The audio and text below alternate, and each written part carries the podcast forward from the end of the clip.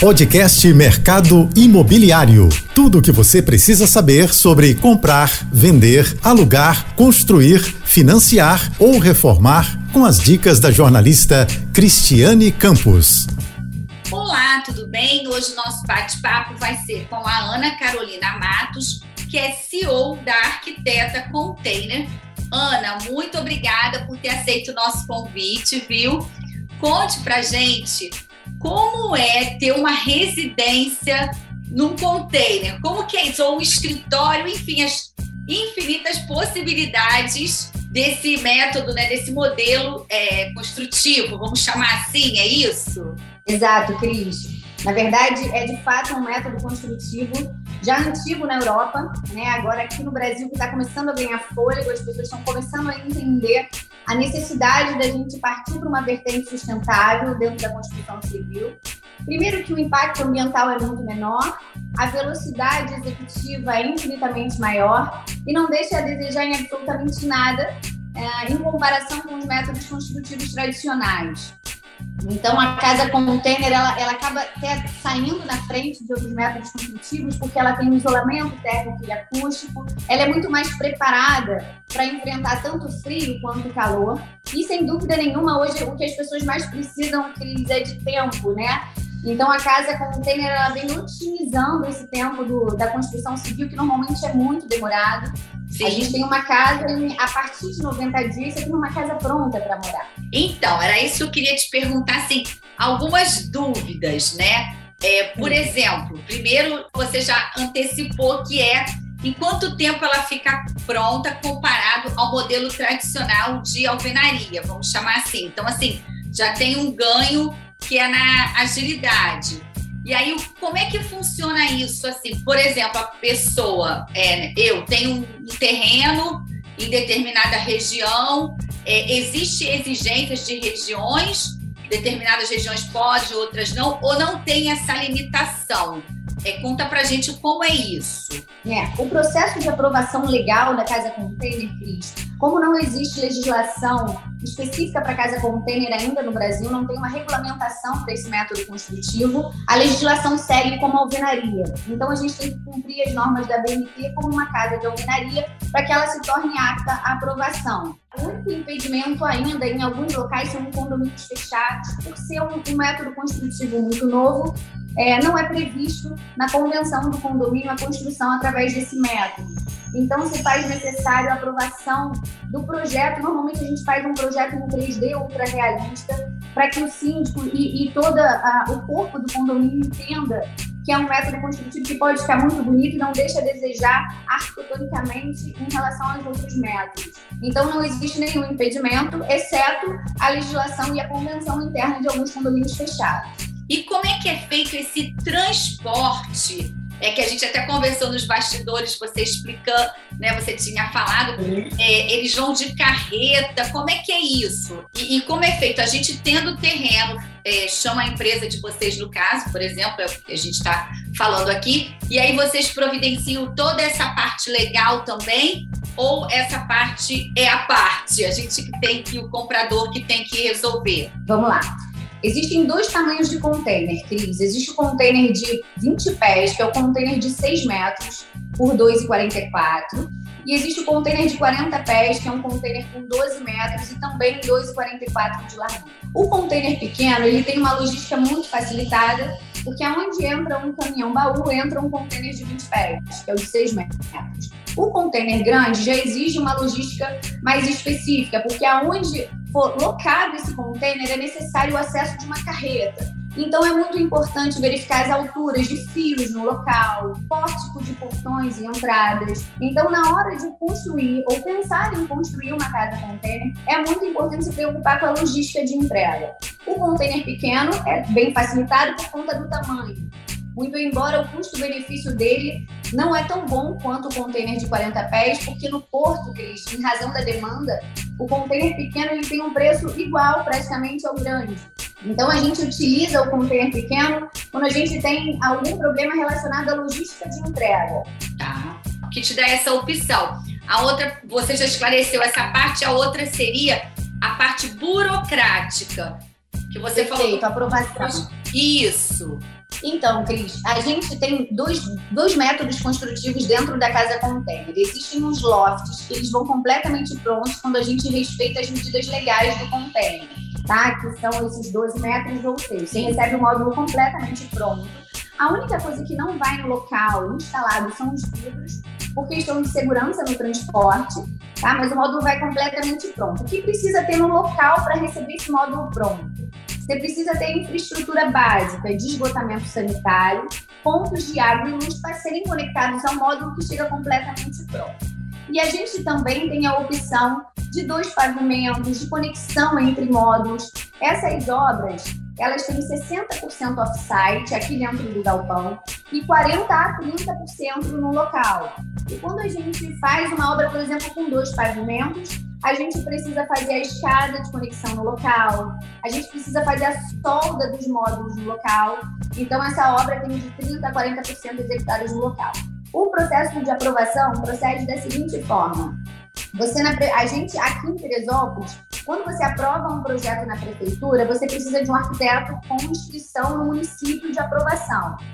Então a gente fornece junto com a casa toda a planta baixa, o inicial do projeto legal. Aqui em Teresópolis, a gente também faz a aprovação. Em outros municípios e estados, é interessante que o proprietário tenha um responsável legal local para que seja feita a aprovação do projeto legal na prefeitura onde está sendo locado a casa contém. Tá. E aí, então, então, o processo de aprovação é idêntico a uma casa de alvenaria, respeitando as normas da BNT. Tá. E aí a gente estando com essa parte toda, porque só inicia eu digo, é, a montagem, não sei se a palavra correta é essa, dando tudo certinho com a aprovação, com essa parte burocrática que é muito importante. Aí, nesse período, você poderia dar exemplo assim de, não sei, 60 metros quadrados? Existe uma média de, de moradias, porque a gente está focando muito no residencial, mas logo, logo eu quero te perguntar também que com certeza acredito que sirva para o comercial e outros, enfim, outras é, outros ambientes que você possa nos, nos falar. Mas como a gente faz, é, é, aí a gente pode delimitar, existe a média, são 60 metros quadrados, ou a serra, como você falou que vocês estão em Teresópolis, a gente tem muita procura ou não, a procura é pulverizada, e aí, a partir daí, quanto tempo? São 60 dias para ficar pronto, é isso? É, a gente tem módulos a partir de 60 dias, que são os módulos de sauna, os módulos menores até 15 metros quadrados, a gente entrega em até 60 dias. Os módulos maiores, que são os módulos de 12 metros, são a partir de 90 dias, tá, Cris? É, esse tempo, ele, vai estar tá, ele tá diretamente relacionado ao projeto. A gente, inclusive, participa de, dessa concepção inicial do projeto. A gente tem módulos, padrões prontos, mas esse padrão pode ser customizado com o cliente e esse tempo de execução está ligado diretamente ao projeto. E aí vamos lá. Tá. E a parte interna, né? O módulo tá lá igual a alvenaria, né? Que a gente fala da parte de acabamento. Eu acredito que seja o mesmo nome que vocês deem para isso. Isso tudo é discutido é, na, na hora da contratação. Vocês também fazem, entregam já com essa parte de acabamento pronta, que é, isso é uma dúvida também, com certeza, de quem está nos assistindo. Sim, a gente trabalha, Cris, aqui na Arquiteta Container com seis padrões de acabamento. Dentro de cada padrão, a gente oferece a possibilidade do cliente customizar o módulo no interior, né? No designer de interiores. Tem clientes que preferem que a gente faça essa customização e tem clientes que gostam de participar. Então a gente dá opções de piso, de revestimento, de luminárias, das torneiras e dos granitos. Então, cada padrão, dentro desses seis padrões, a gente sempre expõe as possibilidades de customização para que o cliente também possa participar desse processo. Ele vai completamente pronto, tá, Cris? Inclusive, a gente tem padrões que já vão com a marcenaria planejada inclusa dentro do projeto, que é o padrão Superframe. Então, ele chegando até vocês, ele tem toda essa gama de possibilidades. Exatamente. E aí vai adequar ao orçamento dele naquele momento. Exatamente. Por exemplo, dá para dar exemplo de um, o que você mais, assim, a média que vocês façam e que tenham, já venham é, com essa parte interna de design de interiores pronta? Existe Dá para dar uma noção? Do valor, Cris? Isso. Sim, a gente tem lofts a partir de 80 mil. A gente começa em 80 mil até 215, que é o nosso super prêmio. Tá. O padrão que mais tem rotatividade dentro da fábrica é o padrão standard, que é um padrão com acabamento médio, e o padrão escandinavo, que também está dentro do, do, padrão médio de acabamento, muito embora o revestimento ele é todo em madeira interna para trazer um aconchego, principalmente aqui na Serra, é muito procurado. E aí, eu queria ver com você uma outra coisa. A gente fica assim, remete container, calor, perigos, radioatividade, enfim, são coisas que passam né, na nossa cabeça e, e, pelo que por isso que eu quis trazer aqui, te agradeço muito por você ter aceito para quebrar esses paradigmas. Até porque eu visitei lá na Serra o estande do Quinta das Amoras, das Amoras da área 1, e assim foi feito por você. E realmente está uma coisa assim, eu achei, fiquei impactada com o que vi, porque tem até a parte, eu acredito eu que é todo sustentável, né? Ela tem um telhado verde. Eu quero que você também fale isso pra gente, mas eu queria é, que você explicasse isso. Como é que fica a acústica, a parte térmica? Então, Cris, é, existem alguns itens, como você levantou, bem importantes dentro da construção civil que devem ser respeitados, principalmente porque a gente hoje tem um direcionamento tanto para a moradia quanto para o setor alimentício, as pessoas buscam muito para o setor comercial também, o container. Então, existem fatores bem importantes. O primeiro é você ter acesso ao laudo de descontaminação desse módulo. Para que uma casa seja legal, para que esse método construtivo seja legal e seguro para o cliente, ela tem que atender ah, o laudo de descontaminação, o módulo tem que ter procedência de descontaminação. Isso quer dizer, ele não pode ser transportado produto químico nem produto radioativo. Então, a base de fornecimento tem que ser extremamente fidedigna, porque existe um mercado negro onde as pessoas comercializam contêineres aposentados que já passaram por transporte radioativo. Então, isso é muito sério. A primazia, o primeiro momento, é justamente verificar a qualidade do contêiner se ele está apropriado para a residência. Então, o laudo de descontaminação, a verificação do, do, histórico de viagem desse módulo são muito importantes para a segurança tanto da gente que está fabricando o módulo, quanto do ocupante final. Quanto ao revestimento, a gente tem seis padrões, a gente só tem um padrão que não tem um revestimento térmico acústico, que é muito utilizado no setor comercial. Todos os outros cinco têm o um revestimento térmico acústico. A gente usa a Landpad, Cris, porque a arquiteta container acredita numa vertente totalmente sustentável, né?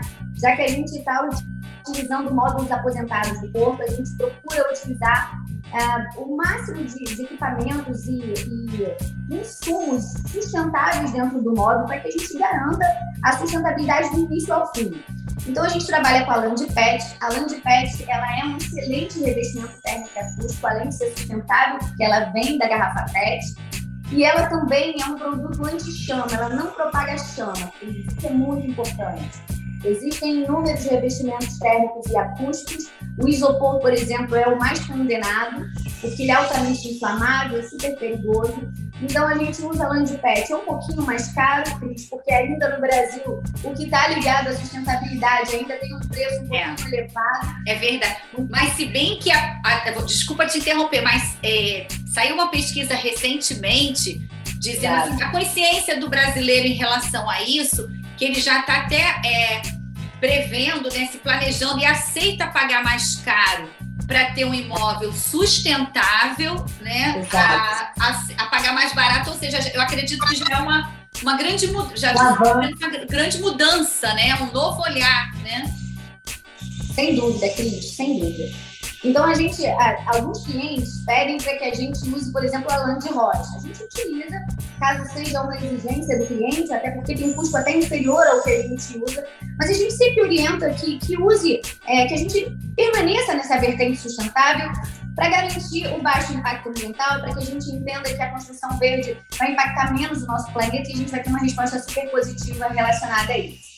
Então, no container, ele vem com esse revestimento térmico e acústico, no nosso caso, a Landpad, que você teve lá no, no módulo do Quinta das Amoras, é um módulo preto, né? Você vê que ele tem uma qualidade térmica excelente. Ele também conta com um telhado verde, que é uma das possibilidades que a gente oferece aqui na fábrica, que faz um controle térmico extraordinário. além da possibilidade de captação de água da chuva. A gente coloca inúmeras possibilidades que o cliente, né, que vai dizer até onde ele quer ir dentro da sustentabilidade do módulo. Olha, eu quero que você fale um pouquinho mais desse item sustentabilidade. Quero saber também Perfeito. se esse modelo já pode, é, a gente já conta com financiamento, assim, as condições de pagamento são importantes. É, quero saber a parte, a manutenção, a vida útil, tem muita coisa ainda pela frente. É isso, Cris. É, outro fator importante para ser colocado é que uma casa container ele tem uma cara muito inferior a uma casa de alvenaria. O que isso significa? O peso do container é muito reduzido em relação ao concreto. Então a gente tem aí em torno de 10% de carga no solo em comparação à alvenaria. Isso implica diretamente a fundação. O container, por ser muito leve, desonera a necessidade de fundação, né, que são as sapatas, os grandes radieiros. Se a gente tiver um terreno planinho, a gente faz bases de apoio que podem ser feitas com manilhas de concreto ou com bloco estrutural, apenas para fazer a ascensão do solo, porque com isso a gente tem uma garantia estendida da estrutura metálica que o container é. As bases de apoio é muito importante que elas não fiquem no chão, para que a gente tenha uma garantia estendida desse módulo, dessa estrutura metálica. E por ser um módulo muito leve, como eu coloquei anteriormente, desonera a fundação. Se a gente desonera a fundação, a gente tem menos emprego de concreto, menos ferro sendo utilizado na obra. É uma obra seca no total, né? A gente eh, usa pouquíssimo concreto, exceto no contrapiso, quando a gente tem um piso frio, há necessidade da gente fazer um contrapiso, principalmente em relação à altura de áreas úmidas. Por exemplo, no banheiro a gente precisa ter 2 centímetros a menos que as áreas secas, como a sala, por exemplo. Então, a gente tem a necessidade de fazer o contrapiso, que é o único momento que o container tem concreto dentro dele. Porque como a, o, o, piso do container ele é nivelado, então a gente precisa fazer esse desnível no contrapiso. É o único momento que a gente usa concreto. 90% da obra em container é obra seca que gera pouquíssimo resíduo. Tá, aí vamos lá. Eu posso, por exemplo, comprar primeiro um módulo nesse primeiro momento mais, vamos dizer assim, compacto e depois eu posso fazer a junção? Isso é permitido? E dentro dele, é, como é que fica? Quero colocar um quadro. É uma casa normal, é só para quebrar mesmo esse paradigma, para esclarecer. Pode parecer assim, ah, que absurdo, mas a gente quer esclarecer tudo para quem está claro. nos acompanhando. É um método muito novo, né, Cris? Então essas dúvidas são super pertinentes.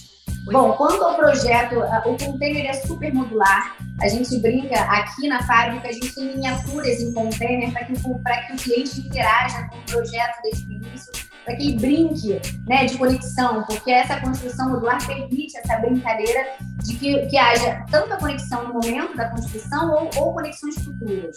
O que é necessário, Cris, quando você quer fazer um aumento posterior, é que as previsões de aumento já sejam estabelecidas inicialmente no primeiro projeto. Por exemplo, se você tem um loft de, de 30 metros quadrados e eu quero no futuro conectar um novo loft. Essa abertura, né, a porta onde vai ser feita essa conexão já deve estar pronta. Porque depois que o container é modificado, ele não pode ter mais intervenção de corte de salda para segurança do módulo. Então, tudo que é incandescente, que é a solda e o corte, não pode ser executado depois que ele está pronto. Então, se eu quero no futuro um módulo só, no futuro eu quero conectar mais três módulos super possível, muito embora esse projeto já tenha que ser previsto para que as áreas de conexões já sejam prontas. Ok. Tá? E com relação a colocar é, quadros, estantes suspensas, horta vertical, enfim. Então, Cris, a gente dentro do container, na, em 90% dos padrões, a gente tem o drywall ou a gente tem um revestimento de MDF, seja branco, seja colorido, ou do compensado naval. No caso do drywall, o que precisa para colocar quadro, para teleiras, é apenas uma bucha específica para drywall, que é o que difere ah, para apoios na parede. Então, segue normalmente, você pode colocar quadro, pode colocar prateleiras, nichos, muito embora a, a, a bucha de apoio para o drywall é uma busca específica. E a gente orienta, inclusive, se o cliente não souber onde compra, a gente indica os locais, a Leroy Merlin tem esse produto. Então só precisa ter o produto adequado de fixação para o drywall.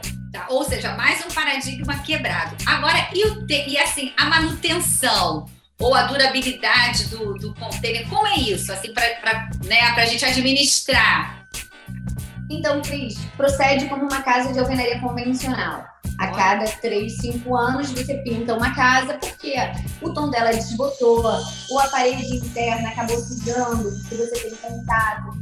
A manutenção da casa container é exatamente igual à manutenção de uma casa em alvenaria. As pessoas se preocupam muito por ser um módulo metálico que vai enferrujar. O container, Cris, ele foi fabricado para trabalhar com intempéries extremamente fortes, que é a marisia. Ele foi fabricado para durar 100 anos, sendo transportados no mar. Então você imagina quando a gente retira esse container desses agentes agressores, que é a marisia e o mar, e coloca numa área seca, com ascensão do solo e o devido tratamento, né? Quando ele vem para cá, a gente faz um tratamento na pintura, a gente faz um tratamento na ferrugem, que como ele é aposentado, ele chega com alguns pontos de ferrugem, e depois a gente faz o processo todo de pintura. Ele sai com outra, além da, da base original, a gente procura respeitar a tinta original do container, aonde não tem processo de oxidação, a gente não mexe na tinta original, que é uma tinta maravilhosa, tem uma garantia extremamente estendida. Então não tem, a gente já tem container entregue há mais de 12 anos. A gente não teve até hoje nenhuma intervenção de ferrugem, de oxidação nesses containers, exceto por desbotar. Os módulos pretos que não são revestidos por fora, eles podem sofrer agressão com os intempéries, então ele pode perder um pouquinho de cor. E o que vem acontecer é você querer pintar a sua unidade para que ela fique sempre bonita. Tá. E aí, uma outra coisa que eu quero te perguntar, você deu noção né, no primeiro bloco de valores de, né, para aquisição, e existe assim, é, por ser um método né, construtivo, vamos chamar assim, né, novo para o nosso país, é, alguma instituição financeira financia, é direto com vocês? Existe o que, que a gente pode é, orientar nesse sentido? Porque aí muitos também podem estar pensando, ah, eu vou comprar um terreno, né? Estou investindo no terreno e aí quero estar é, tá nos acompanhando, nos assistindo. Quero ter a casa container porque vai ser o que ele quer, como você disse, é rápido, é prático, tem essa pegada sustentável, a manutenção, como você acabou de explicar, também é a manutenção de uma casa normal, né? Usou, a gente vira e mexe, tem que dar um retoquezinho, pode também ampliar, pode ser pequena, pode fazer dois andares, enfim, tem todas essas possibilidades. Como é isso nessa parte das condições de pagamento? Então, Cris, ainda como você colocou, muito bem colocado, não, não existe uma legislação específica para casa container. E o fato dela ser transportável dificulta a alienação dessa casa, né? Já que quando você financia uma casa, é, é, é possível alienação através dos bancos, porque você tem a garantia do imóvel caso haja inadimplência desse pagamento. A casa container, você coloca numa carreta e leva embora. Né? Então, eles têm um pouquinho de dificuldade ainda de encontrar uma forma de alienar essa casa, em razão da, da mobilidade, que também é uma vantagem da casa contém. Muito embora ainda não haja uh, financiamento específico para a construção modular, o que é permitido hoje é o consórcio. Por que, que o consórcio é, é permitido? Porque a gente vai dar entrada no projeto legal na prefeitura local. Com a aprovação desse projeto legal, você está alienando o projeto ao terreno. Então, é a garantia do consórcio para a liberação da carta de crédito. Então, atualmente no Brasil, a única forma de financiamento da casa container é através do consórcio. Ou seja, é do consórcio imobiliário, né? A, a modalidade é o consórcio Exatamente. imobiliário. Tá, aqui vale lembrar, já que você abriu. É, aliás, eu sou super fã de consórcio. É uma modalidade que não cobra juros, porque você só paga a correção o anual das parcelas, né? É, é, é, muito flexível, é praticamente até uma compra, vamos dizer assim, à vista, que você pode até negociar. Exatamente. Né? E, e você sabe que aquela sua prestação só vai ser reajustada uma vez por ano junto com o saldo devedor e também não há aquele saldo devedor no final do, do grupo lá do que você contratou do consórcio. Então, e, em determinados casos, eu não sei, aí é uma coisa até para averiguar, a possibilidade, porque no consórcio você pode usar o FGTS, mas como ele não é reconhecido, vamos dizer assim, no financiamento tradicional, então eu não sei. Fica aí, né, de repente, a possibilidade da gente até ser uma outra entrevista para saber se há essa possibilidade do uso do FGTS cumprindo as regras, né, de acordo do, do fundo. Mas, Exatamente. na minha opinião, já é um grande avanço aceitar né, a possibilidade do consórcio. E que, como você colocou muito bem mais uma vez, é, é, é o melhor financiamento que existe, né, Cris? É, com a taxa de juros mais baixa. Eu fiquei muito feliz, a primeira empresa, inclusive, a, a, a captar esse, é, essa forma de, de, de, financiamento né, através do, do, consórcio foi a Porto Seguro. Hoje, inúmeras empresas fazem isso, está todas, eu acredito. Uh, então foi um grande avanço para esse método construtivo. Eu acredito que muito em breve, como está se tornando uma tendência esse método construtivo, eu acho que não demora muito tempo para que ocorra uma legislação específica para casas modulares, não especificamente para container, porque existem outros métodos sim, também através sim. da estrutura metálica, e que eles se encaixem, se enquadrem nessa realidade que já está crescendo demais no nosso país. É, então, até eu acredito que muito em breve desculpa, te cortei de novo, até porque no consórcio você, a gente paga taxa de administração, fundo de reserva e seguro. Então, assim, é muito óbvio, tem que ter outras opções, como você está falando também do financiamento, né? Porque o consórcio, aquele grupo se autofinancia. Exato. Mas é bacana também os bancos, é, enfim, outras instituições financeiras é, poderem oferecer também, porque aí fica a critério do cliente qual é melhor naquele Exatamente. momento né, para ele. Se é porque o consórcio é uma coisa que ele tem que entrar, precisa ser sorteado. Se ele quiser ter o bem mais rápido, ele dá o lance. Já no financiamento tradicional, ele vai lá e vai ter acesso ao montante, né, cumprindo todas as regras e o crédito sendo aprovado. Agora, Ana, fala para mim, a gente está quase chegando ao finalzinho do nosso programa e eu queria saber assim, é possível também ter um escritório nesse modelo? E você até comentou no bastidor que tem uma novidade que é a sauna, é isso? Sim, Cris. E a construção modular em container, Cris, assim, é, é uma eu sou super apaixonada, né? Então, acabo sendo suspeita com, o método construtivo, mas é porque a versatilidade é, é incrível para esse sistema. Então, é, ele pode ser utilizado como home office, ah, como um espaço gourmet, você não necessariamente precisa ter uma casa toda container. Eu quero um espaço gourmet pronto de 60 a 90 dias. O container é uma opção. Eu quero um home office em casa destacado uh, do restante da casa, também é uma opção. A arquiteta, como você colocou, lançou um produto agora que são as saunas seca e a vapor, que a sauna chega completamente pronta. A única coisa que você precisa ter no local é como a casa, né? Que são os pontos de água, luz, esgotamento sanitário, porque ele chega completamente pronto, é só entrar e, e apreciar. E nesse momento, inclusive, a gente está com frete grátis para todo o Rio de Janeiro, porque dentro, uma, uma observação muito importante, dentro dos nossos valores, Cris, é, o, o, transporte desse módulo é por conta do cliente. A gente briga muito né, com os transportadores para que o cliente pague o mínimo possível, porque para a gente é muito interessante que essa logística seja de fato segura, mas que onere o mínimo possível para o nosso cliente. Por isso que a gente não atravessa esse serviço para garantir que ele pague o mínimo possível também esse processo de entrega. Deixa flexível para que ele possa. Vocês até indicam, mas ele, a decisão é nossa, seria isso. Exato, exato. Até para que haja cotação, que muitas vezes fica muito mais em conta um frete dentro do estado local do que fazer o transporte do Rio de ida e volta. Então a gente dá a liberdade para que o cliente faça essa pesquisa para que a gente também coopera para que esse preço seja o mínimo possível. Tá.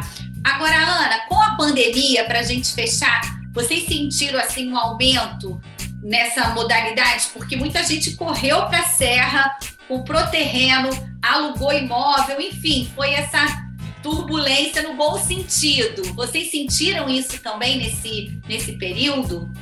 Sem dúvida, Cris. No, no primeiro ano, ah, houve uma estagnação. Né? No primeiro ano, assim que a pandemia entrou, as pessoas estavam com muito medo. E, de fato, houve uma estagnação por quase um ano, é, que paralisou por completo o mercado. Mas, depois disso, as pessoas começaram a entender a necessidade de integração com momentos como integrar com a natureza, estar tá em lugares onde ele começou a se refugiar, né, Cris? Sim. As pessoas começaram a buscar um refúgio, um abrigo, um, lugar para que, que ele tivesse uma integração maior. E a experiência em container deu uma decolada em razão disso, pela velocidade, é claro, e porque você vive uma experiência em hospedagem. Então, hoje tem muitos investidores comprando com a gente para oferecer Airbnb, Booking, enfim, para oferecer temporadas dentro de um container porque você entra, inclusive, na classificação uh, Airbnb Experience, porque você vende mais que hospedagem. Sim. Você vende uma experiência de se hospedar num modo mercado, que para muita gente é novidade, né? Então, as pessoas estão se conscientizando da necessidade da sustentabilidade, como elas passaram esse momento de reclusão, elas começaram a entender que elas precisam sim se preocupar com o planeta, e essa integração, como se tornou muito maior, as pessoas estão buscando muito esse tipo de hospedagem. Então, esse mercado, sem dúvida nenhuma, aumentou.